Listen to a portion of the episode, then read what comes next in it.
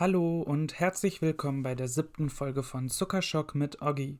Ich hatte euch auf Instagram die Möglichkeit gegeben, mir ein paar Fragen zu stellen, weil diese Folge ein QA werden soll.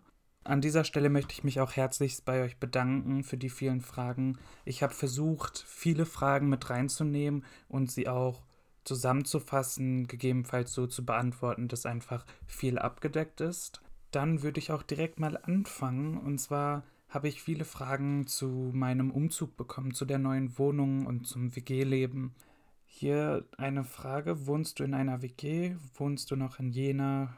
Wie geht es dir in der neuen Wohnung? So, genau, ich wohne noch in einer WG. Ich wohne auch noch in Jena. Ich bin mit meiner einen Mitbewohnerin zusammen mit ihrem Freund und der Mitbewohnerin von ihm sind wir zusammengezogen und sind jetzt eine Viererkonstellation. Das war auch eine bewusste Entscheidung, zusammenzuziehen. Ich finde, es macht super viel aus, wenn du bewusst mit deinen Freundinnen zusammenziehst, als wenn du jemanden castest oder gecastet wirst. Deswegen bin ich auch sehr, sehr happy. Der Umzug war super stressig. Ich glaube, ein Umzug ist immer stressig. Ich kann mir nicht vorstellen, dass irgendein Umzug so locker flockig und ohne Probleme abläuft. Wir sind versetzt umgezogen, heißt zuerst habe ich begonnen, dann kam meine Mitbewohnerin, dann die andere und dann mein Mitbewohner, sodass wir innerhalb fünf oder sechs Tage alle dann hier waren in der neuen Wohnung. Und die neue Wohnung, die ist auch viel größer, viel schöner, auch eine Altbauwohnung. Ähm, ja, ich bin Fan von Altbauwohnungen. Und ja, auch von der Zimmeraufteilung. Wir haben jetzt eine größere Küche, wo wir alle zusammen sitzen können. Das ist viel angenehmer und man hat nicht das Gefühl, irgendwie eingeengt zu sein. Deswegen war das schon die richtige Entscheidung mit der neuen Wohnung und auch mit den Freunden. Da bin ich sehr, sehr happy drum.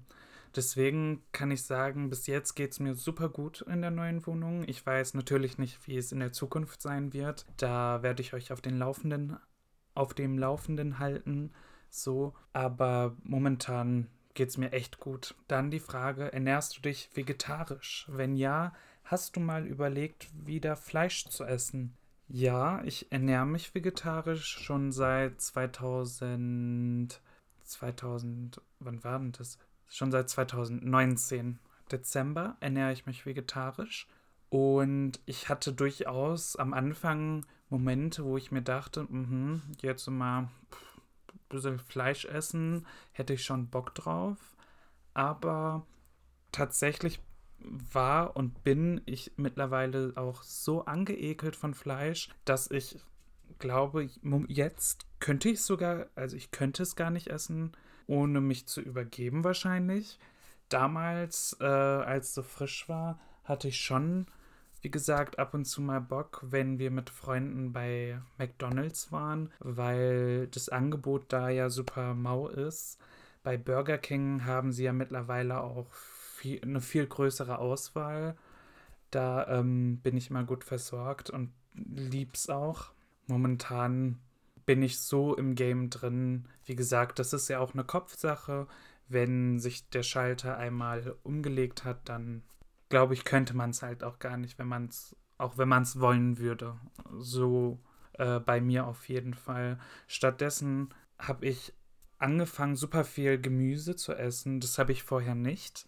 Daheim bei Mama oder auch generell vor 2019 war ich nicht so ein Gemüsefan. Habe jetzt durch meinen äh, vegetarischen Lifestyle damit angefangen und bin auch super happy und ich muss auch ehrlich gestehen, ich verstehe nicht, warum ich gewisse Sachen damals nicht gemacht habe, weil ich mir ein Leben jetzt ohne sie gar nicht vorstellen kann, wie zum Beispiel Brokkoli etc. Das schmeckt halt super lecker, aber damals fand ich es super eklig, wobei ich auch gestehen muss, dass ich vieles gar nicht probiert hatte. Ich hatte das schon irgendwie im Kopf, ich weiß nicht woher. Ähm, I don't know, aber mittlerweile, ich bin ein Riesenfan das Einzige, was ich zwischendurch phasenweise habe, ist, dass mir die Motivation fehlt zu kochen, weil ich das Gefühl habe, wenn man sich vegetarisch ernährt, wenn man so die mh, mm, Rezepte nicht im Kopf hat und die, ich sag mal, die leichten Go-To-Rezepte nicht da hat, dann finde ich es schwierig, weil du dir dann überlegen musst, okay, was koche ich heute, was brauche ich und das dauert ein bisschen. Aber so nach jetzt, nach über zwei Jahren ist es voll easy. Es geht, es klappt auch schnell. Es ist nicht viel aufwendiger, als wenn man mit Fleisch kocht. Das zum vegetarischen Lifestyle kann ich auf jeden Fall ähm, nur weiterempfehlen und euch ein ans Herz legen. So, dann habt ihr vielleicht schon mitbekommen, ich habe jetzt aktuell seit einem Monat einen Hund bei mir zu Hause. Wie kommt, also die Fragen zum Hund sind, wie kommst du damit klar, jetzt Hundemama zu sein? Wie kam es dazu? Und wie ist dein Hund so? Auch eine funny Story. Ich, also ich bin immer mit Tieren aufgewachsen. Ich hatte gefühlt jede Art von Tieren daheim. Und als letztes hatte ich einen Kater und seit einem Jahr habe ich kein Haustier. Jetzt aber, wo ich umgezogen bin und auch mein Leben hier in Jena wirklich aufgebaut und ja, befestigt habt und es sicher ist, war der Zeitpunkt einfach gekommen, wo es sich richtig angefühlt hat, weil den Gedanken, einen Hund anzulegen, den habe ich schon seit Ewigkeiten. Und im Hintergrund hört ihr gerade auch meinen Hund, falls ihr ihn hört. Ähm, er ist gerade am Spielen. Ja, Big, ähm, sag mal du, ich nehme hier gerade was auf. Könntest du bitte ein bisschen leiser sein? Ja, kriegen wir das hin? Danke dir, mein Schatz. Genau, den Gedanken habe ich ähm, schon seit längerem und seit Ende letzten Jahres habe ich es mir wirklich in den Kopf gesetzt, dass ich mir einen Hund zulege. Ich habe über alles nachgedacht, ich habe mich informiert, ich habe viele Freunde, die auch einen Hund haben, ich habe mit allen gesprochen, ich habe mich belesen und habe mit meiner Mama gequatscht, mit meinen Mitbewohnis und allem drum und dran. So, und dann hat alles auf die Antwort Ja hingedeutet. Nur ich selbst wollte noch warten, bis wir mit dem Umzug fertig sind, bis alles hier drüben ist und ja, bis das neue Sommersemester im Prinzip anfängt. Und dann aber ähm, eines Abends meine Mitbewohnerin und ich saßen auf meinem Bett und haben halt gequatscht über die Idee, weil sie auch unbedingt einen Hund möchte oder wollte, so dass wir das voll in unsere Köpfe gesteckt haben und uns gegenseitig gehypt haben, sodass der Tag viel näher rangerückt ist und wir es sozusagen vorgezogen, vorgezogen haben, uns einen Hund zuzulegen. Ich wollte einen Malteser, auch einfach, weil es ein Antiallergiker-Hund ist. Ähm, heißt, Menschen mit einer Allergie die werden, also manche zeigen durchaus noch eine Reaktion auf diesen Hund, aber dann nicht so stark, wie wenn es kein Allergiker-Hund ist. Und da meine Mitbewohnerin auch eine Allergie hat, war das dann auch so die beste Lösung. Ähm, genau, zum Malteser kam es dann nicht, sondern letztendlich war es dann ein Zwergpudel, den wir bei uns zu Hause hatten. Der war fünf Monate alt und war, also der war super süß, ehrlich. Sein Fell war lang, er sah ein bisschen hm, okay, mittelmäßig aus, aber er war super, super süß und es hat auch super schnell zwischen uns geweibt. Ähm, sodass ich auch jetzt im Nachhinein super happy bin, ihn herzuholen, ihn hergeholt zu haben. So, sein Name wurde schon gegeben, sein Name ist Big, äh, B-I-G. Ja, der ist einfach echt knuffig. Ich habe ihn natürlich direkt zu Hause erstmal mit einer Bastelschere frisiert und habe ihm so ein bisschen die Augen ähm, freigeschnitten etc. Jetzt, nach einem Monat, haben wir schon eine echt gute Bindung zueinander. Ich kann mir auch gar nicht mehr ein Leben ohne ihn vorstellen, obwohl es nur ein Monat ist, aber das macht super viel aus. Ich habe auch das Gefühl, wirklich, dass ich ein Elternteil geworden bin. Die Verantwortung, die mit einem Hund herkommt, das, die ist so immens. Die ersten zwei Wochen, ich war super fertig. Einfach, weil ich früh aufstehen musste, weil ich sehr oft mit ihm rausgehen musste, da er noch nicht ganz stubenrein war. Und ja, auch zu Hause dann, es ist ja nicht mal so, dass du nur Gassi gehst mit ihm und gut ist, sondern zu Hause kümmerst du dich ja auch noch um deinen Hund mit Essen, Trinken, Streicheleinheiten, Spielen und ja, man versucht sich ja auch gegenseitig dann noch in dieser Anfangsphase kennenzulernen.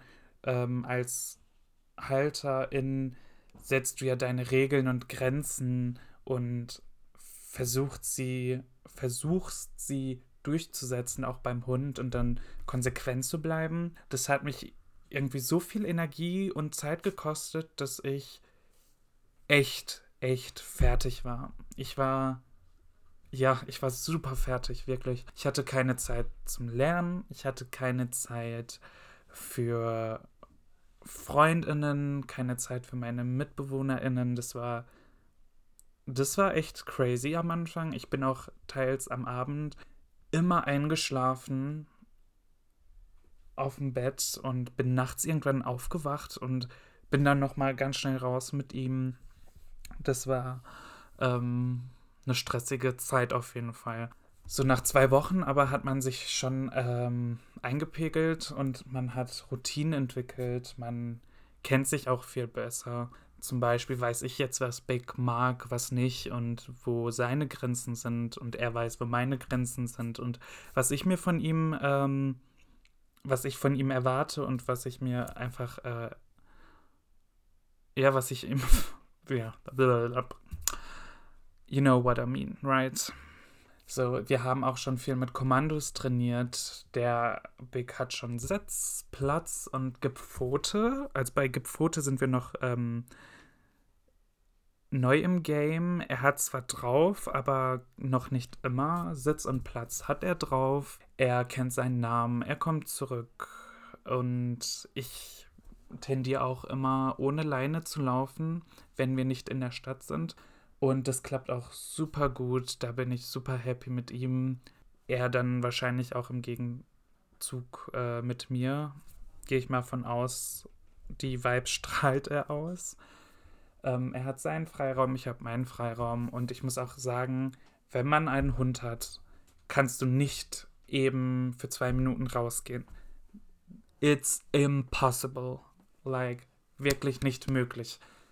Man wird so oft angesprochen von Kindern, von älteren Menschen, von jüngeren Menschen, die, ja, also wirklich von allen Menschen. Und dann, wenn es noch andere Hunde gibt, wollen sich die Hunde noch kennenlernen. Dann sprichst du zwangsweise äh, mit den HalterInnen und du bist irgendwie immer im Gespräch mit anderen Menschen. Und ich habe auch super viele neue Kontakte dadurch knüpfen können. Und wir haben auch Playdates mit anderen Hunden. Und auf dem Feld spielt er auch mit, also ich muss sagen, Big ist auch echt der sozialste Hund, den ich getroffen habe. Er versteht sich so gut wie mit allen Hunden und möchte auch gefühlt jeden und jede kennenlernen. Und dadurch hatten, haben und hatten wir viele äh, Playdates, wo er mit den anderen rumgehüpft, rumgesprungen ist und sich ausgetobt hat und sich austoben konnte. Und das ist super schön für mich zu sehen, dass er sich so gut versteht, auch mit anderen Hunden, was ja super wichtig ist, weil Hunde einfach soziale Wesen sind und diese Kontakte brauchen. Ähm, Deswegen hätte ich es, glaube ich, auch super schade gefunden, wäre er ja ein bisschen, also wäre er ein Frechdachs und wird sich ähm, gar nicht trauen, auf andere zuzugehen oder wird es gar nicht zulassen, dass andere Hunde ihn kennenlernen.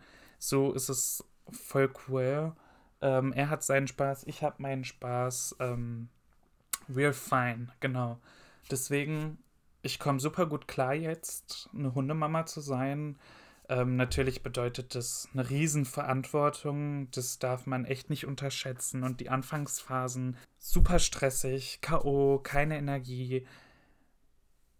Alles kann passieren. Er pisst dir in die Wohnung, er kackt dir in die Wohnung, er hört nicht auf dich. Das muss alles antrainiert werden und das braucht alles seine Zeit und es ist super wichtig als Hundehalterin, diese den Stress nicht auf den Hund zu übertragen, sondern wirklich geduldig zu bleiben und konsequent, sodass der Hund auch die Möglichkeit. Big, was machst denn du da?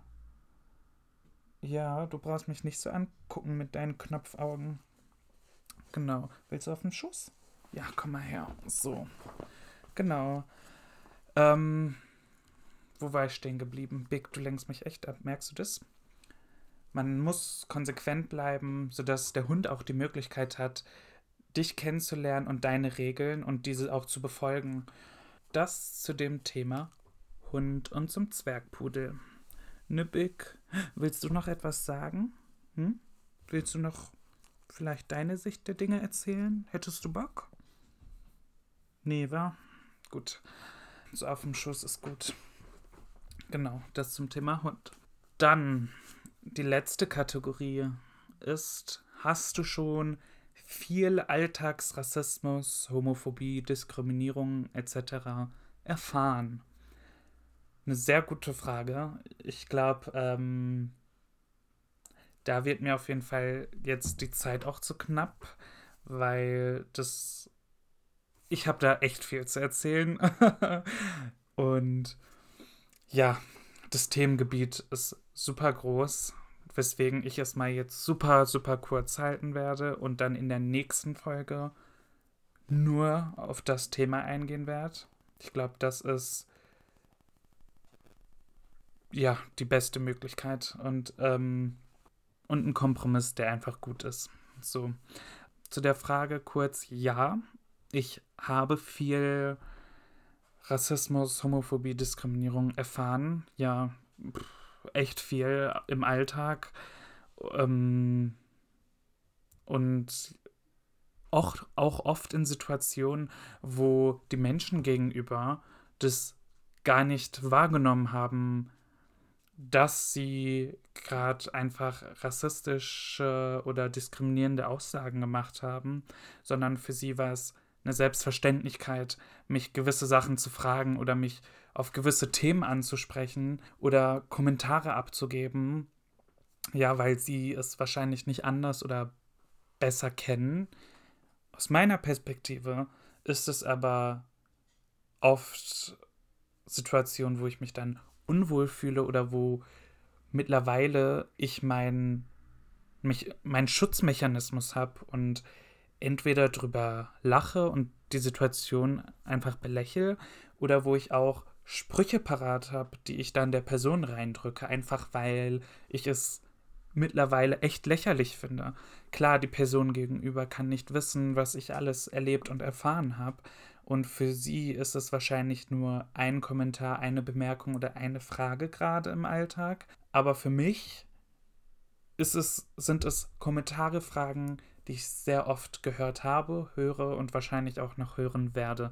Weswegen ich mittlerweile auch ein bisschen genervt wirken kann, wenn die Fragen, Kommentare nicht situations, also wenn sie nicht der Situation entsprechen und wenn sie einfach, ja, wenn sie einfach nicht passen. Ich sage immer, ich bin der offenste Mensch, man kann mich immer alles fragen, wenn man die gewisse Bindung zu mir hat und wenn die Situation das auch zulässt. So, es kann nicht sein, dass ich an der Kasse stehe, eine ältere Dame, die hinter mir steht, dass sie zu mir sagt, weil sie gehört hat, dass ich am Telefon Türkisch und Deutsch geredet habe, dass sie zu mir sagt, ach, Sie können aber gut Deutsch reden. Ja, es soll ein, es sollte wahrscheinlich ein Kompliment sein, I get it. In dem Fall, aus meiner Perspektive, ist es aber kein Kompliment. Natürlich kann ich Deutsch. Ich bin hier geboren, hier aufgewachsen, ich bin hier zur Schule gegangen, ich studiere hier in Deutschland. Und nur weil ich eine Zweitsprache spreche, heißt es ja nicht, dass ich kein Deutsch kann. Like, that's bullshit. Ja, solche Kommentare einfach. Man merkt, also ich merke auf jeden Fall, wie ich hier, ja gut, ihr könnt es nicht sehen, aber gestikuliere und äh, voll im Thema drin bin wo ich dann bei der nächsten Folge auf jeden Fall mehr zu erzählen werde und meinen Senf abgeben werde.